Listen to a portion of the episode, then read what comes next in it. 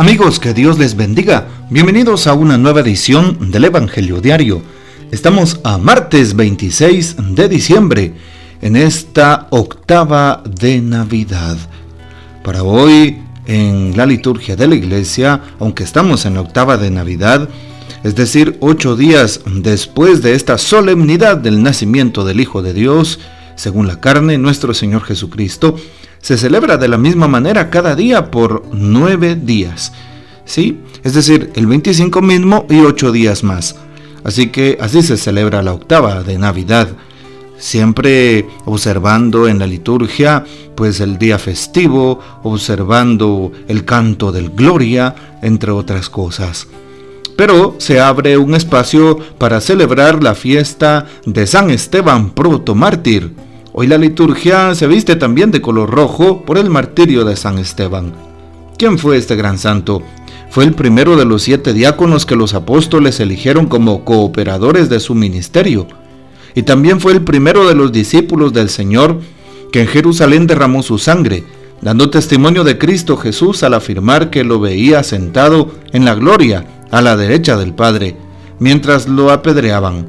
Esteban decía, Señor Jesús, recibe mi espíritu. Y de rodillas dijo con fuerte voz, Señor, no les tengas en cuenta este pecado. Diciendo esto murió. Bueno, pidamos al Señor que nos dé una fe como la de San Esteban, proto mártir, es decir, primer mártir de la iglesia en el cristianismo naciente. Hoy tomamos el texto bíblico del Evangelio según San Mateo capítulo 10 versículos 17 al 22. En aquel tiempo Jesús dijo a sus apóstoles, Cuídense de la gente porque los llevarán a los tribunales, los azotarán en las sinagogas, los llevarán ante los gobernadores y reyes por mi causa. Así darán testimonio de mí ante ellos y ante los paganos. Pero cuando los enjuicien, no se preocupen por lo que van a decir o por la forma de decirlo, porque en ese momento se les inspirará lo que han de decir. Pues no serán ustedes los que hablen, sino el Espíritu de su Padre el que hablará por ustedes. El hermano entregará a su hermano a la muerte y el padre a su hijo. Los hijos se levantarán contra sus padres y los matarán. Todos los odiarán a ustedes por mi causa, pero el que persevere hasta el fin se salvará. Palabra del Señor, gloria a ti Señor Jesús. Escuchábamos en la primera lectura el día de hoy al libro de los Hechos de los Apóstoles, capítulo 6 y capítulo 7, justo en eh, el relato sobre Esteban, como lleno de gracia eh, realizaba prodigios y señales entre la gente. También como eh, algunos discutían con San Esteban y no podían refutar esa sabiduría con la cual hablaba, que claro le venía del Espíritu Santo, le venía de lo alto. Por eso los miembros del Sanderín se enfurecieron y rechinaban sus dientes. Em, lo condenaron a la muerte al escuchar lo que dijo. Estoy viendo a los cielos abiertos y al Hijo de Dios a la derecha del Padre. Entonces, con más fuerza, se taparon los oídos, lo sacaron a la ciudad y lo apedrearon. Bueno, San Esteban entonces muere dando testimonio de la fe en Cristo Jesús. La pregunta de hoy, ¿cuánto estoy dispuesto a dar por Cristo?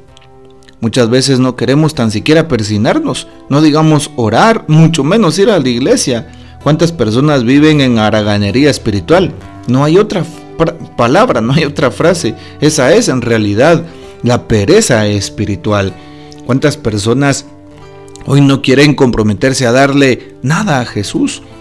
¿Sí? ¿Qué estoy dispuesto a ofrecerle a Dios? ¿Cuánto estoy dispuesto a dar por Cristo? ¿Estoy dispuesto a ser testigo de Cristo, a no tener vergüenza en esta sociedad de Cristo el Señor? ¿Estoy dispuesto incluso a dar mi vida por el Señor? Son preguntas clave que podríamos hacernos. Solamente un corazón enamorado de Cristo enamorado de su reino, de su construcción, enamorado de la misericordia que Dios ha obrado en su propia vida, es aquella persona que va a responder como Cristo respondió, siendo crucificado. Y por eso hoy no temamos. Más bien Esteban es un ejemplo a seguir del amor de Dios y de hablar con la verdad sin doblez alguna. sobre todo en esta sociedad de hoy, tan perversa, tan llena de mentira, tan eh, defensora de la impunidad, de la injusticia, de la corrupción, debemos de dar testimonio. Aquí en la sociedad de hoy, aunque esto sea un eh, punto de señalamiento. Por eso hoy valdría la pena saber que el Papa en estos años nos ha dicho lo siguiente. El anticristo el día de hoy será y sigue siendo la corrupción. Por eso hoy le pedimos al Señor que nos ayude a ser sus testigos y a no doblegarnos delante de todo aquello que el mundo proponga como pecado, sino al contrario, como San Esteban, ser testigos del amor y la misericordia de Dios. Hoy en el Evangelio de San Mateo capítulo 10 se nos recuerda, Jesús le dice a sus apóstoles, cuídense de aquella gente que los llevará a los tribunales y los van a azotar, porque darán testimonio de mí ante ellos y los paganos, los van a enjuiciar. Pero dice Jesús, no se preocupen por lo que van a decir, porque el Espíritu pondrá palabras en su boca. Hoy ponemos en las manos de Jesús a aquellas personas que están siendo señaladas, juzgadas, criticadas, están en el ojo del huracán simplemente por dar testimonio del amor de Dios, por hacer un buen trabajo, porque el enemigo no se duerme y ataca el corazón eh, y la boca de muchas personas contrarias a la fe, o de muchos que tienen odio y envidia en su corazón para atacar a aquellos que estamos dentro de la iglesia.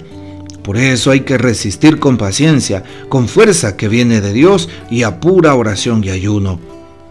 Hoy entonces nos dice Jesús, no serán ustedes los que hablen, sino el Espíritu de su Padre. Y por eso hoy nos recuerda Jesús, el hermano entregará a su hermano a la muerte del padre y al, el padre al hijo y así sucesivamente. Sobre todo los odiarán a ustedes por mi causa. Si por causa de Cristo, por causa de tu servicio, por causa de ser católico, por causa de tu fe, te han señalado, te han criticado, te han insultado o lo harán en tu vida, no te preocupes, no te ofusques. No te ofusques, Jesús está contigo. Jesús te protegerá. El Señor lo está prometiendo. Él nos asistirá. Él será nuestro escudo, nuestra defensa. Él saldrá en nuestro favor. Así que no tengamos miedo, sino todo lo contrario. Creámosle al Señor. Los discípulos tenemos fe. Los que seguimos a Cristo confiamos en Él. Por eso no tengamos miedo de lo que pueda suceder.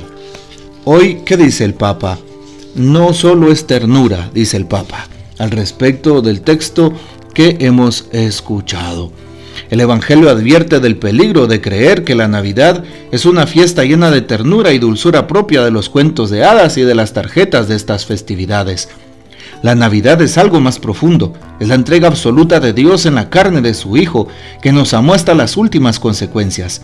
Esa entrega solo puede motivar a la misma entrega por parte de los que creemos en Jesús.